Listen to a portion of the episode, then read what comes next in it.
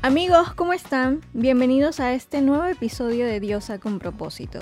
Mi nombre es Alejandra Carrera y me da mucho gusto tenerte por aquí.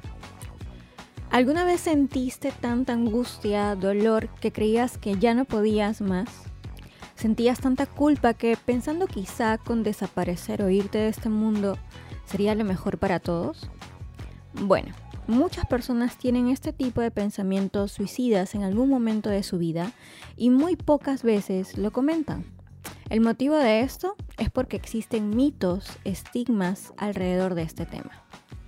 Septiembre fue el mes de la prevención del suicidio y no quería dejar de tocar este tema que sin distinción de edad a muchos afecta. Es por eso que el día de hoy vamos a hablar con María Daniela, a Dani la conocí en una increíble charla que ella dio para TED Talk Casco Viejo en Ciudad de Panamá sobre cómo construir tu botiquín emocional y lo importante que era atender y darle prioridad a tus emociones. Ella es psicoterapeuta, entusiasta de la salud mental y directora de la Fundación Relaciones Sanas, entidad benéfica sin fines de lucro que promueve la salud mental y emocional en Panamá. Aparte de su profesionalismo, la empatía y delicadeza que tiene Dani para abordar este tema realmente te reconforta el alma. Nos hace ver esa luz al final del túnel y nos brinda ese apoyo emocional que tanto necesitamos. Es por eso que los invito a que pasen por su cuenta en Instagram, arroba Fundación Relaciones Sanas, igualmente a la página web www.fundacionrelacionesanas.org. Allí va a encontrar información de gran valor que será tu mano amiga. También le puedes escribir al email info o comunicarte directamente por WhatsApp al 507-6987-2398 para brindarte la ayuda que mereces y necesitas. De igual manera, también los invito a que pasen por mi cuenta en Instagram, arroba con propósito. Allí comparto fotos, videos, posts y demás relacionados al podcast y todo tema donde involucre salud emocional, parejas y por supuesto amor. Quiero que sepas que no tienes que cargar con este peso tú sola, tú solo. Mereces recibir ayuda, mereces tener un apoyo para sostenerte, Eres digno, recuerda, eres digno, digna de ser amada, amado. Y de corazón, espero que en este episodio te ayude un poquito a ver con claridad lo que necesitas. Recuerda que aquí tienes una mano amiga. Aquí, en Diosa con propósito.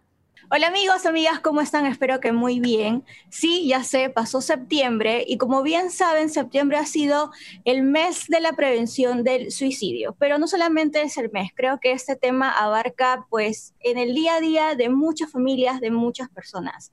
Y qué mejor hablar de este tema, de toda esta nebulosa que, hay alrededor de este tema, con mi gran amiga María Daniela. Muchísimas gracias, Dani, por estar aquí y pues qué chévere que podamos hablar de este tema que la verdad es muy importante y que afecta a muchas personas de distintas edades. De acuerdo, muchísimas gracias a ti por invitarme. Yo creo que definitivamente nunca me cansaré de hablar sobre el tema de prevención de suicidio y sobre el tema de, salud mental, porque yo creo que tal como lo, lo estábamos conversando hace un ratito, es son temas que son difíciles, son difíciles de, hablar, hay muchos tabú, hay muchos mitos alrededor de la salud mental, específicamente sobre el suicidio, y que si nosotros nos damos la tarea o nos proponemos la tarea de, de enseñar y de multiplicar el mensaje, entonces muchas más personas van a poderse ver beneficiadas por esto, van a poder buscar ayuda y van a poder atenderse sin esperar hasta llegar a que el suicidio sea una de las opciones, ¿no? Exacto, exacto. Y qué mejor de repente hablar de este tema con una profesional como tú. Y vamos a empezar por lo básico. De repente muchas personas ya saben, tienen el concepto un poco ser cierto, certero, no se sabe, pero ¿qué es exactamente el suicidio? Bueno, el suicidio es el, bueno, es cuando una persona decide quitarse la vida, ¿ok? Eh, a sí misma, pues. La persona comete una acción que lleva a que esta persona pierda la vida. Eh, antes de que una persona llegue a la acción, hay unos pasos previos Uno no se despierta un día, se desarropa de su cama y dice, me voy a quitar la vida hoy, me provoca hacer esto el día de hoy. Normalmente la persona que llega a cometer el acto tiene por lo menos tres meses pensando en esta idea y planeando esta acción. Ok. Ok. Las estadísticas de la, de la Asociación Americana de Suicidología indican que detrás de cada muerte por suicidio hay por lo menos 20 intentos. Wow. Ok. Entonces estamos hablando de que el suicidio es prevenible porque si nosotros podemos empezar o aprender a identificar los signos y síntomas de una persona con padecimiento emocional, si aprendemos a identificar cuando un familiar, un amigo o una persona cercana a nosotros está en riesgo de suicidio, entonces podemos intervenir a tiempo, sin que la persona llegue a culminar este intento. Por ejemplo, ahora que estamos en la mitad de una pandemia o cuando hay crisis, por ejemplo, como... Eh, o sea, crisis económicas mundiales, normalmente el tema del suicidio puede aumentar, o sea, puede aumentar eh, la tasa de suicidios en diferentes países, etc. En Panamá específicamente, durante, desde que empezó la pandemia, hemos notado un aumento de casos. La estadística acá indica que en Panamá muere por suicidio una persona cada tres días normalmente. y ahora durante pandemia se ha aumentado a que muere una persona por suicidio cada dos días. Wow. Entonces, estamos hablando, o por lo menos estas son las estadísticas que yo obtuve hasta mayo. Habría que revisar si esto es algo que ha disminuido ahora que, que ha empezado a salir y que, las, y que ya los números de casos no están tan, no están tan eh, los casos de, de, de, coronavirus no están tan arriba. O sea, habría que hacer ese estudio pero sí es importante entender que no es una problemática que le pasa a una persona desconocida, o sea, nos puede pasar a, me puede pasar a mí, te puede pasar a ti, le puede pasar a tu hermano, y por eso es que es muy importante que nosotros podamos educarnos. En el mundo las estadísticas indican que cada 40 segundos muere una persona por suicidio. Son alrededor de 800 mil personas todos los años. Cada 40 segundos. Wow. Y, y, yo justo acotando un poquito a eso, bueno, hace un par de días yo leí, yo leí un estudio de la Organización Mundial de la Salud, pero este estudio ya tenía como que cierto tiempito y me, me, quedé sorprendida porque normalmente se piensa, ya yo como persona de repente mortal normal, y muchas personas allá afuera lo hacen también, no, que el tema del suicidio de repente es para personas mayores, que tienen... Eh, carga de estrés, responsabilidades, tú sabes, el hecho del dinero, el trabajo, la familia, bla, bla, bla. Pero no es así, y corrígeme si me equivoco, creo que si no es la segunda o tercera eh, causa de, de, muerte de personas entre los 15 y 29 años, eh, ¿es así? Así es, así es. Lo que pasa es que la mayoría de las problemáticas pueden desarrollarse en la infancia o en la adolescencia. O sea, la depresión y la ansiedad son enfermedades que tienen como mucha incidencia durante la adolescencia. Entonces, ahora imagínate una persona que empieza a desarrollar síntomas de ansiedad o síntomas de depresión y no es atendida a tiempo. Entonces, cuando la persona llega a la adultez, probablemente ya tiene mucho tiempo sufriendo porque está, tiene una enfermedad crónica. Okay. Entonces, por eso es que eh, por eso es que es importante que nosotros no solamente podamos identificar el riesgo de suicidio, sino también identificar cuándo una persona necesita ayuda. Ok, ok. ¿Y por qué ocurre? O sea, ¿cómo de repente nosotros pensamos, ay, me siento tan mal, como tú dices, de repente tengo 20 intentos antes, o me puede ocurrir esto hace tres meses atrás, pero ¿por qué pasa? ¿Cuál, cuál si, si, si hay, en todo caso, cuál es la lógica detrás de, mi intento a, quitarme la vida. Bueno, creo que la mayoría de las personas que intentan quitarse la vida, honestamente no se quieren morir, pero quieren acabar con el sufrimiento prolongado. Entonces, hay ciertos factores de riesgo que aumentan la posibilidad de que una persona llegue a pensar en quitarse la vida. Estos factores de riesgo son, por ejemplo, la edad, el,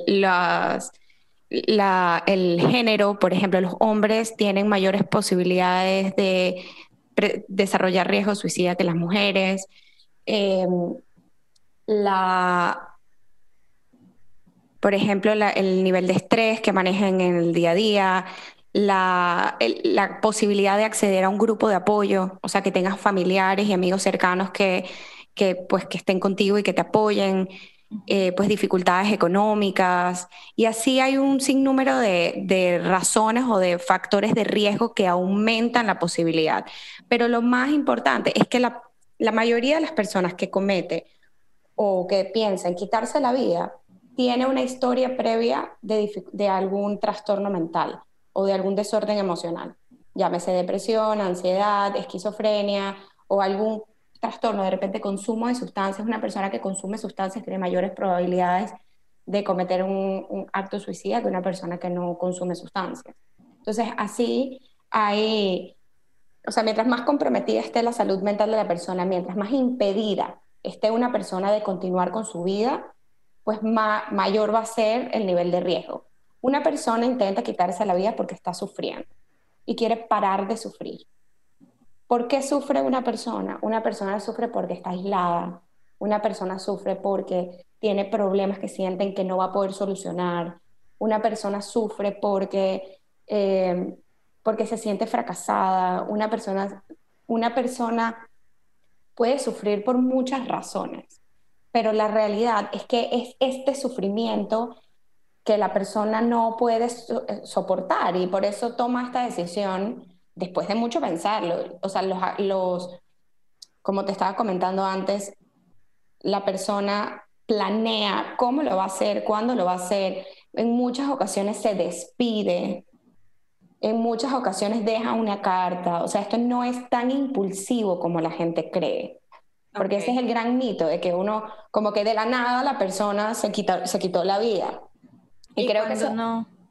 Y cuando no es así, entonces yo creo que muchas veces eh, esto también es debido a los medios de comunicación, porque entonces los medios de comunicación lanzan este título, ¿no? Eh, chico de 15 años se quita la vida porque le quitaron el PlayStation.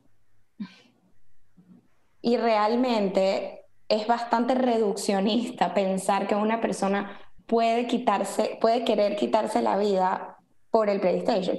Siempre hay un factor disparador pero esa no es la verdadera causa por la cual la persona lo intenta. O no es la esencia en sí. Exacto, es como un iceberg, ¿no? Lo que, o sea, esa es la puntita de todo lo que está pasando por debajo que no podemos ver o que no nos hemos dado la tarea de ver. Exacto, sobre todo eso. Ahora, una pregunta y sácame esta duda. ¿Un factor también puede ser hereditario? Como me estabas diciendo, que, que, que, a veces de repente por problemas económicos, bla, bla, bla, bla, puede también ser algo hereditario el tema de, de tener ese pensamiento suicida? O sea, no sé si hereditario, o sea, porque, a ver, las enfermedades, por ejemplo, la depresión, la ansiedad, todos los desórdenes emocionales sí tienen un factor hereditario, o sea, que por ahí sí, oh. pero la, el suicidio como tal, yo creo que no es tanto como que sea hereditario, pero sí está altamente influido. Por ejemplo, si tú has tenido un familiar que se, quitó la vida por suicidio, si alguien en tu familia se ha quitado la vida por suicidio, porque eso queda como, a ver, como, estoy pensando la palabra en inglés, que es como embedded, pero queda como como metido en tu historia familiar y queda como metido en esta comunicación inconsciente que a veces tienen las familias. Entonces, eh, por ejemplo, cómo lo maneja la familia, si fue abierto y esto se conversó o si es como un secreto. Entonces, todas esas cosas van quedando como enquistadas un poquito en la historia familiar y, y sí influye si, hay, si alguien, un amigo, un familiar alrededor tuyo también se ha quitado la vida, pues. Claro. De hecho, dicen que por cada muerte por suicidio se impactan seis personas alrededor. Seis personas. Ok. Y una consulta. Eh, en todo caso, ¿cómo, cómo, ¿cuál es la manera de, prevención acerca de este tema? Y también, de repente ahí me está yendo un poquito más, ¿hay una forma distinta de manejarla? Por ejemplo, si se trata de adolescencia, si se trata de pubertad, ¿hay una forma distinta de manejarla si estamos hablando ya de personas mayores, de adultos mayores? Mira, yo creo que al final el tratamiento es el mismo. Estas personas necesitan conexión. Estas personas necesitan ayuda profesional, necesitan que un psicólogo o un psiquiatra o una persona capacitada entienda, pueda evaluar su nivel de riesgo, porque hay tres tipos de riesgo. Está riesgo leve, está riesgo moderado y está riesgo alto. Tú puedes tener un riesgo crónico o puedes tener un riesgo agudo. El riesgo agudo es una persona que lo desarrolló en tres meses y el riesgo crónico es una persona que tiene muchos años y ha tenido varios intentos a lo largo de su vida, etcétera, pero como que no, o sea, ha sido prolongado en el tiempo. Entonces, un profesional de salud mental, ya sea un psicólogo o un psiquiatra, va a hacerte una evaluación y va a determinar cuál es tu nivel de riesgo para entonces poder desarrollar un plan de acción. ¿Qué es lo que esta persona necesita? ¿Cómo podemos mantenerla segura? Porque al final lo que nosotros queremos es preservar la vida, pero darle la oportunidad que esta persona pueda reparar y pueda sanar lo que sea que está pasando adentro de ellos. Yo creo que la magia del proceso terapéutico, no solamente con los pacientes eh, con ideación suicida, sino en general, es la conexión, es saber que hay alguien ahí que muchas veces no va a reaccionar como todo el mundo reacciona. Saber que hay alguien pensando contigo, saber que te están ofreciendo una conexión distinta a la que tienes con tus familiares, amigos, etc. Porque es una conexión que es muy pensada entre los dos. Entonces, eso ayuda a que, el proceso terapéutico normalmente ayuda a que las personas se sientan menos solas. Por otro lado, la parte de la psiquiatría y la medicación, si la persona tiene, normal, si la persona tiene migraña, uno se toma una migrata, una migradoxina, tú te tomas tu pastilla para sentir, para quitarte el síntoma, ¿ok? Entonces, si tú tienes un síntoma y tienes un desgano, una tristeza, no puedes dormir, eh, y estos síntomas que en verdad como que te afectan eh, tu día a día, el médico, el psiquiatra te va a ayudar a aliviar esos síntomas para que entonces tú puedas seguir trabajando en el proceso de psicoterapia. Correcto. A mí me gusta pensar como, a veces tú tienes un dolor de cabeza, pero lo que tienes realmente es una infección. Entonces te quitaste el dolor de cabeza dos días, pero sigue el dolor de cabeza ahí como insistente, porque realmente hay una infección. Entonces, si tú tratas la infección, ya no vas a tener más dolor de cabeza. Claro. Algo que, que, me he preguntado muchísimo y es que no sé si a ti te, te, ha pasado, has tenido pacientes o has tenido, has tenido un caso muy similar. ¿Ha habido ocasiones, ha habido momentos o ha habido un caso en particular que tú le des la razón al paciente, como por ejemplo, no sé, de pronto puede sonar tonto incluso, no lo sé, pero que, que le diga todos los motivos, todas las razones por las cuales él quiere perder la vida. Y que te lo pruebe, no sé, de manera tan razonable o hasta incluso emocionalmente, de repente estoy hablando tontería, pero no sé si pueda pasar. Y que tú digas, ok, sí, bueno, de repente no, no, no, no afecta, eh, eh, eh, el fallecimiento de esa persona no afecta a nadie alrededor, de repente no tiene un familiar, no tiene un amigo, que no sé qué. Puedes tú aceptar como que, ok, de repente sus razones son correctas. ¿Ha pasado o estoy hablando tontería? No, yo, yo creo que tú estás trayendo algo muy, muy valioso porque todos los seres humanos nos comunicamos de manera emocional. O sea, hay una comunicación verbal, pero hay una, hay una comunicación donde yo te hago sentir lo que yo siento. Y yo creo que muchas veces, o por lo menos en esta carrera que yo escogí, que amo y adoro, que es la psicología, uno tiene que estar muy atento de, de, de escuchar más allá de la escucha, de escuchar qué es lo que el paciente te está haciendo sentir. Okay porque la idea es que nosotros no nos aliemos con su desesperanza. Hoy casualmente una, una colega me mandó un post de Instagram que sale una chica, como un dibujo de una muchacha que había ahí como ido a terapia y, y, casualmente hablaba de que la terapeuta le dijo como que yo estoy sosteniendo tu globo. Y ella decía, pero ¿qué globo? Y él decía, yo estoy sosteniendo tu globo de la esperanza. Yo sé que ahora tus manos están muy llenas de problemas y de cosas, por eso yo voy a sostener tu globo hasta que tú estés lista para sostenerlo. Entonces, ese es un poquito el, pues el rol del terapeuta en, en, la relación con el paciente. es poder estar consciente de qué es lo que el paciente está sintiendo, de cómo el paciente te hace sentir y qué es lo que necesita, porque las personas no siempre necesitan lo que piden. Entonces, o sea, lo que el paciente necesita es algo que nosotros tenemos que pensar juntos. Que decirlo para ver qué exactamente hay detrás de ese mensaje. Si realmente lo que tú estás pidiendo es lo que necesitas. A veces yo pienso en los niños chiquitos que a veces hacen como una pataleta porque quieren más atención o porque quieren más cariño o porque quieren, o sea, te pego porque te quiero. Entonces, eh, eh, o sea, en ese ejemplo tonto que nos da risa, es lo mismo con los adultos. O sea, realmente lo que tú quieres es que yo te devuelva el golpe o tú quieres que yo te abrace. ¿Qué es lo que necesitas? Entonces nuestro rol es un poco no aliarnos con la desesperanza y poder ser, como diría la doctora Vali, ser el mismatch, o sea, ser como lo contrario a lo que la persona está acostumbrada a recibir. Muy, muy importante eso. Y pues hablemos de los mitos, que hay un montón, hay un montón, pero por temas de tiempo he decidido tres creo que se merecen la, la atención debida. Y uno es el siguiente. Dicen, los que realmente quieren suicidarse lo hacen y ya, no lo dudan. Bueno, eso, es un mito. Totalmente. Eso es un mito y tal como lo hablamos hace un ratito, las personas, la persona realmente no quiere morirse, pero no ve otra opción. Esa es la luz al final del túnel. Esto es una persona que está sufriendo y su sufrimiento es real y es válido y necesita atención.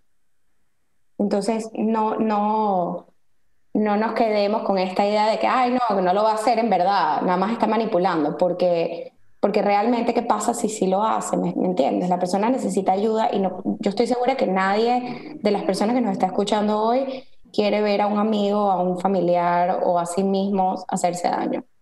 A cualquiera, porque por ejemplo, algo que a mí me marcó muchísimo, Dani, fue eh, ya que hace algún, ya bastante tiempo, no sé, quizás más de dos años, tres años, que no sé si te enteraste, una noticia que en Colombia una mujer se, se suicidó, se tiró del puente junto con su hijo.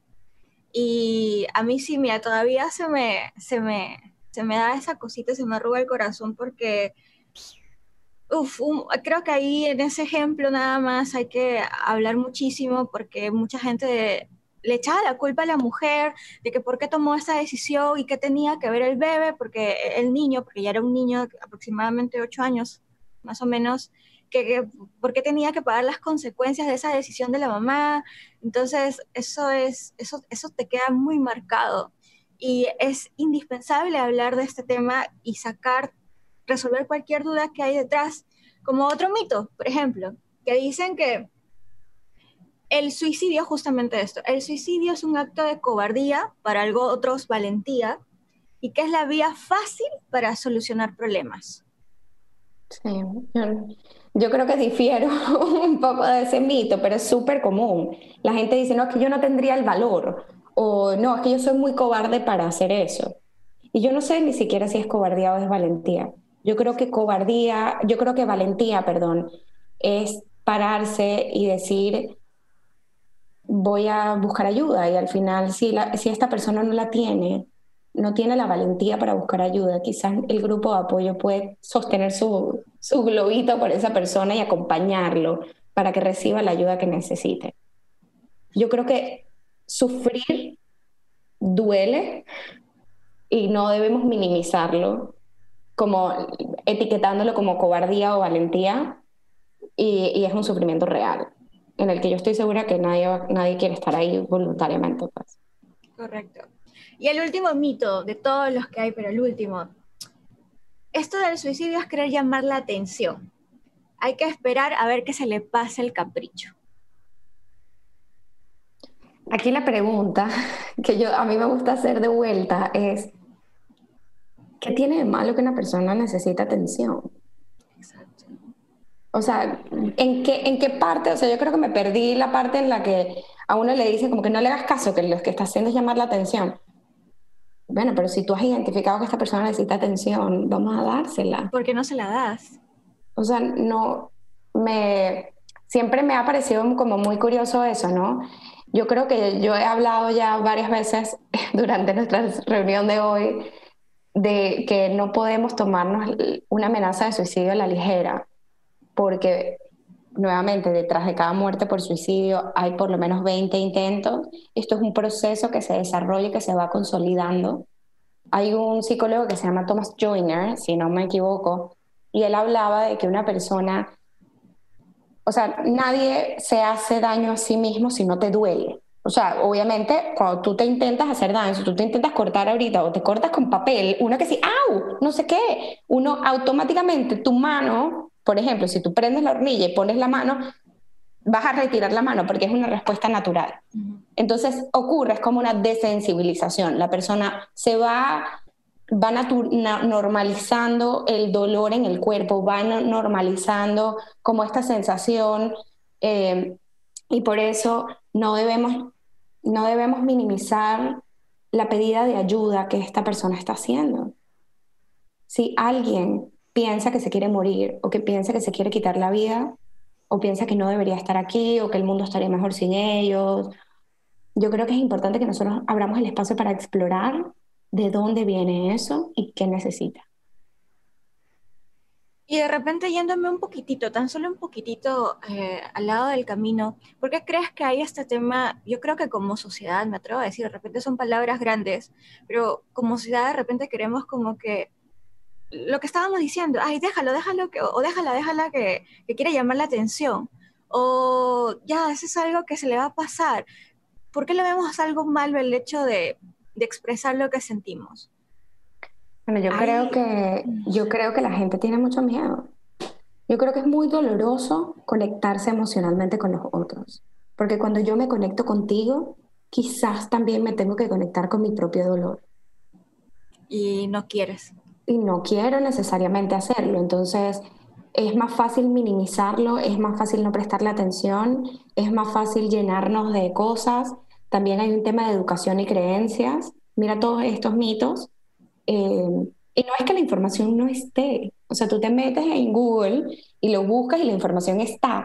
Lo que pasa es que la información no termina de entrar porque es muy difícil, es muy difícil sentarte y tener una conversación con un amigo que te duele el estómago del dolor que siente tu amigo.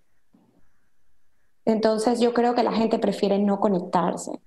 Entonces toman como estas salidas que son más rápidas, como que, ah, pero si te sientes mal, eh, tómate este tafil, rapidito, así como una cosa medio a lo loco. Y que si te sientes mal, eh, fúmate este joint de marihuana. O si te sientes mal, vamos a tomarnos unas pintas. O ni siquiera hablamos de que nos sentimos mal, simplemente nos tomamos las pintas, nos vamos de shopping, nos maquillamos, nos arreglamos, salimos, etcétera, nos llenamos, nos ponemos a jugar PlayStation, nos llenamos de todas estas cosas para no tener que ni siquiera sentir nuestro propio dolor. Entonces la invitación del otro a conectarse es que si no, no, no, prefiero no, no conectarme, gracias, paso. O si no decir, no, no, no, eso ya, ya va a pasar, ya, ya, ya, ya. O sea, ese ya como que postergarlo o evitarlo, la verdad que es simplemente es un dolor agonizante porque lo vas a sentir a mediano o a largo plazo, ¿no?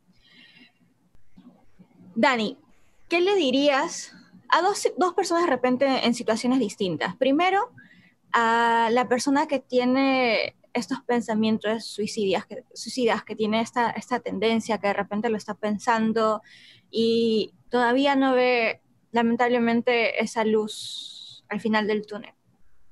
¿Qué le podrías decir a, a esa persona? Bueno, yo le diría que no está solo. Muchas personas en su posición han buscado ayuda y han conseguido sentirse mejor. Hay otra opción, esta no tiene que ser la única. Em, quisiera también dejarles saber dónde puede buscar ayuda. Si estás en Panamá, eh, hay una línea de ayuda, una línea telefónica que se llama Te Escucho Panamá.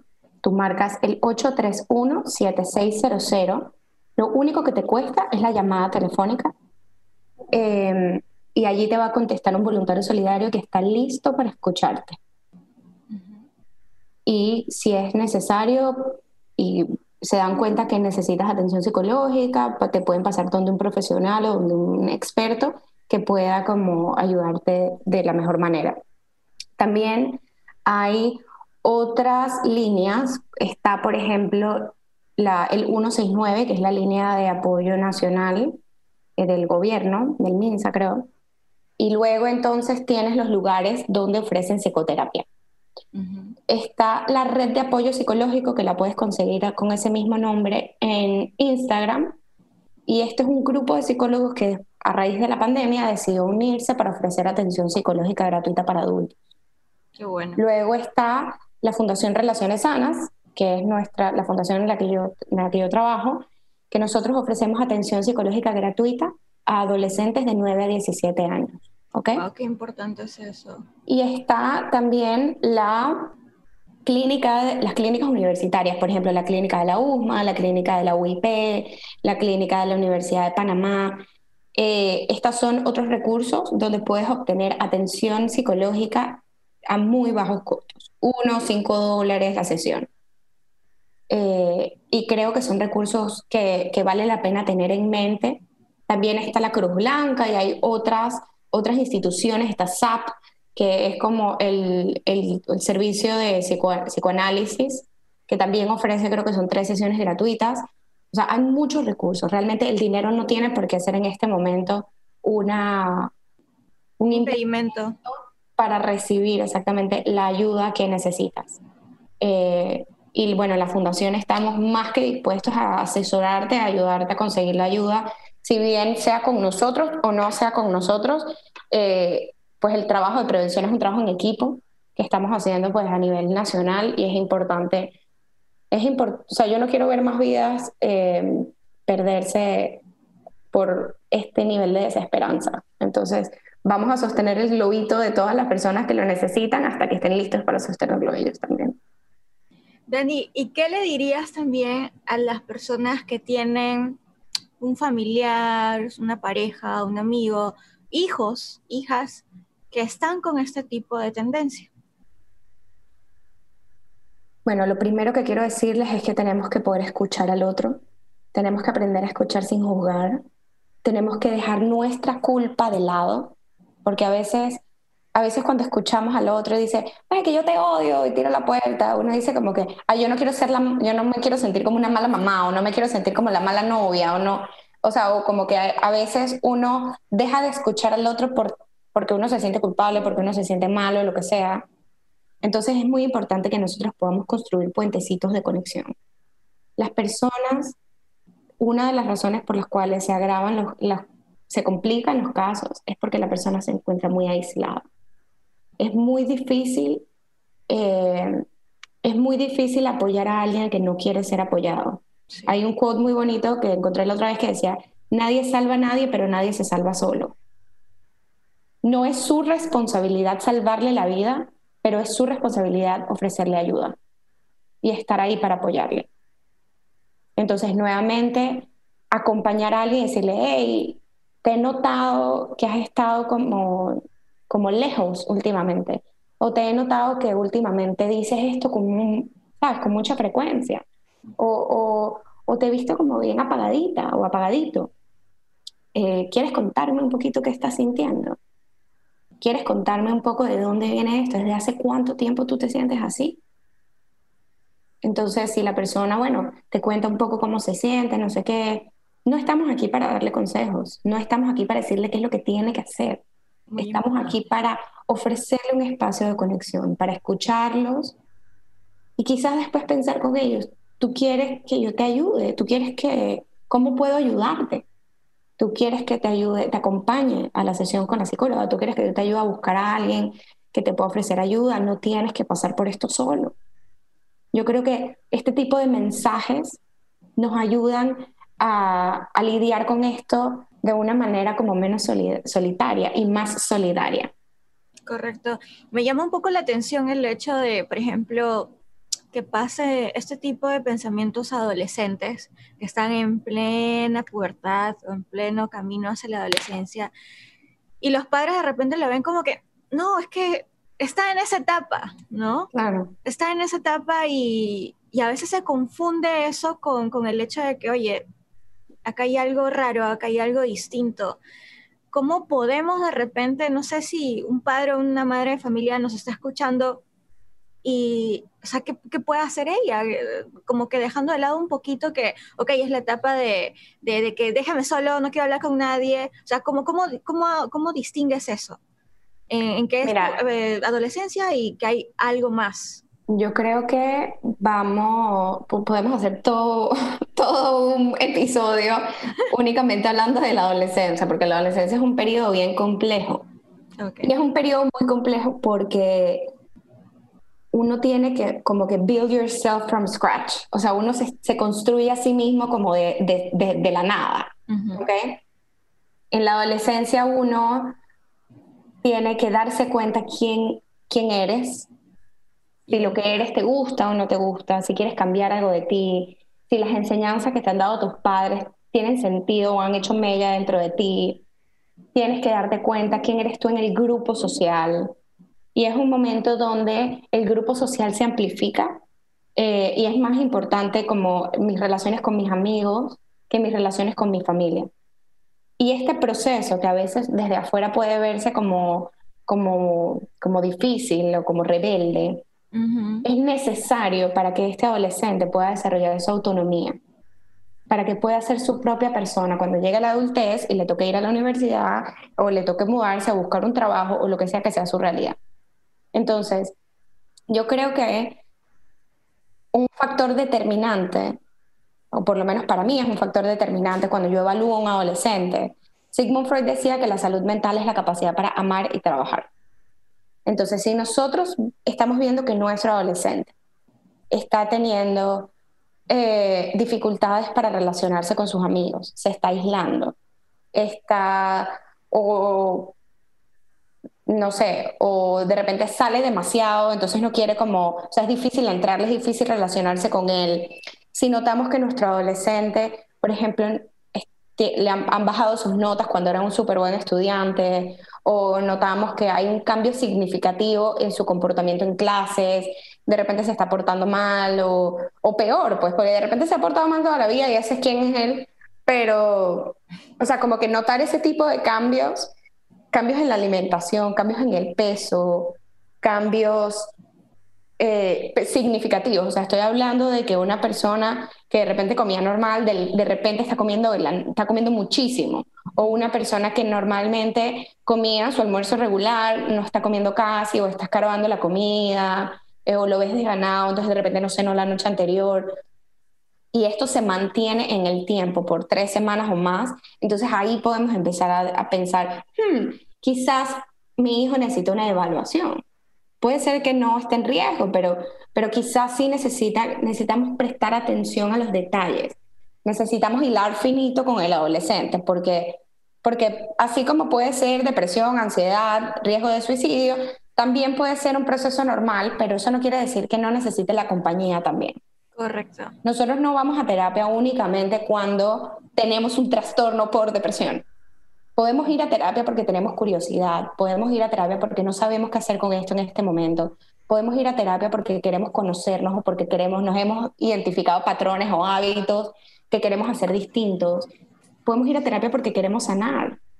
Entonces, igual podemos ofrecerle esa oportunidad a nuestros hijos de ir a terapia o de verse con un profesional eh, cuando notamos que lo puede estar necesitando. Yo creo que lo más importante, como nosotros no tenemos control sobre los demás, es darle la oportunidad, abrir el espacio, pero la decisión de asistir o no asistir, la decisión de, de qué tipo de ayuda yo estoy listo para recibir, tiene que venir del paciente. El paciente tiene que estar listo para, para trabajar. Si el paciente no está listo para trabajar, aunque los papás estén listos para trabajar, el paciente no está listo. Entonces, de repente los papás pueden ir a, un par de citas y pensar un poco qué es lo que les preocupa del hijo. O sea, la idea es pensar de qué manera yo puedo apoyar este proceso de mi hijo, eh, qué necesita y cómo puedo estar ahí. A mí me gusta mucho recomendarles que utilicen la frase, o sea, que noten en la persona. No hablar con certezas, ni con siempre y nunca, es que tú siempre, es que tú nunca, porque eso cierra el espacio. Cuando nosotros podemos notar nosotros abrimos un espacio para la duda. Oye, yo te he notado, ¿serán ideas mías? Yo no sé qué es lo que está pasando por tu mente, yo no lo sé con certeza.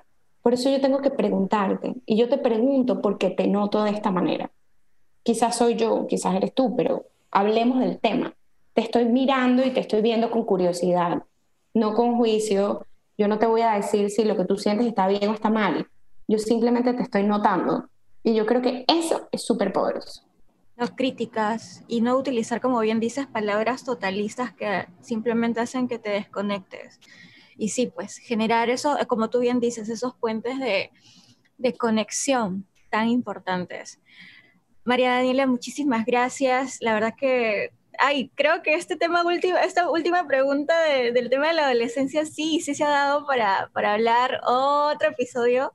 Pues me encanta, me encanta muchísimo. Yo quería agradecerte por estar aquí, por ser mi, gran invitada, invitada de honor. Y pues a todas las personas que nos están escuchando, de repente si no están en Panamá, de repente te pueden contactar, no sé, por email, eh, en qué red social te encuentras para que de repente se puedan comunicar contigo. Claro. Eh, las redes sociales de la Fundación, en Instagram estamos como arroba Fundación Relaciones Sanas. Tenemos nuestra página web que es www.fundacionrelacionessanas.org y nuestro email es info. También les comparto el teléfono de la fundación, es el 6987-2398. Ahí estamos por WhatsApp, así que si nos escriben también podemos responderles por ese medio y, y pues asesorarles un poquito de dónde pueden buscar la ayuda que necesiten. Excelente, entonces ya tienen toda la información allí. Definitivamente, como siempre, este episodio hace que de repente hablemos un poquito más del tema, pero creo que ha sido lo suficientemente contundente para al menos disipar algunas dudas para entrar a detalles sobre este tema tan importante que nos sigue afectando lamentablemente a muchos de nosotros. Desde ya muchísimas gracias, Dani. En serio, muchísimas gracias, me has ayudado un montón, has hecho que mi mente también se, se abra y espero que todos ustedes también hayan sentido lo que yo sentí. Nos vemos muy pronto, cuídense mucho. Chao, muchas gracias.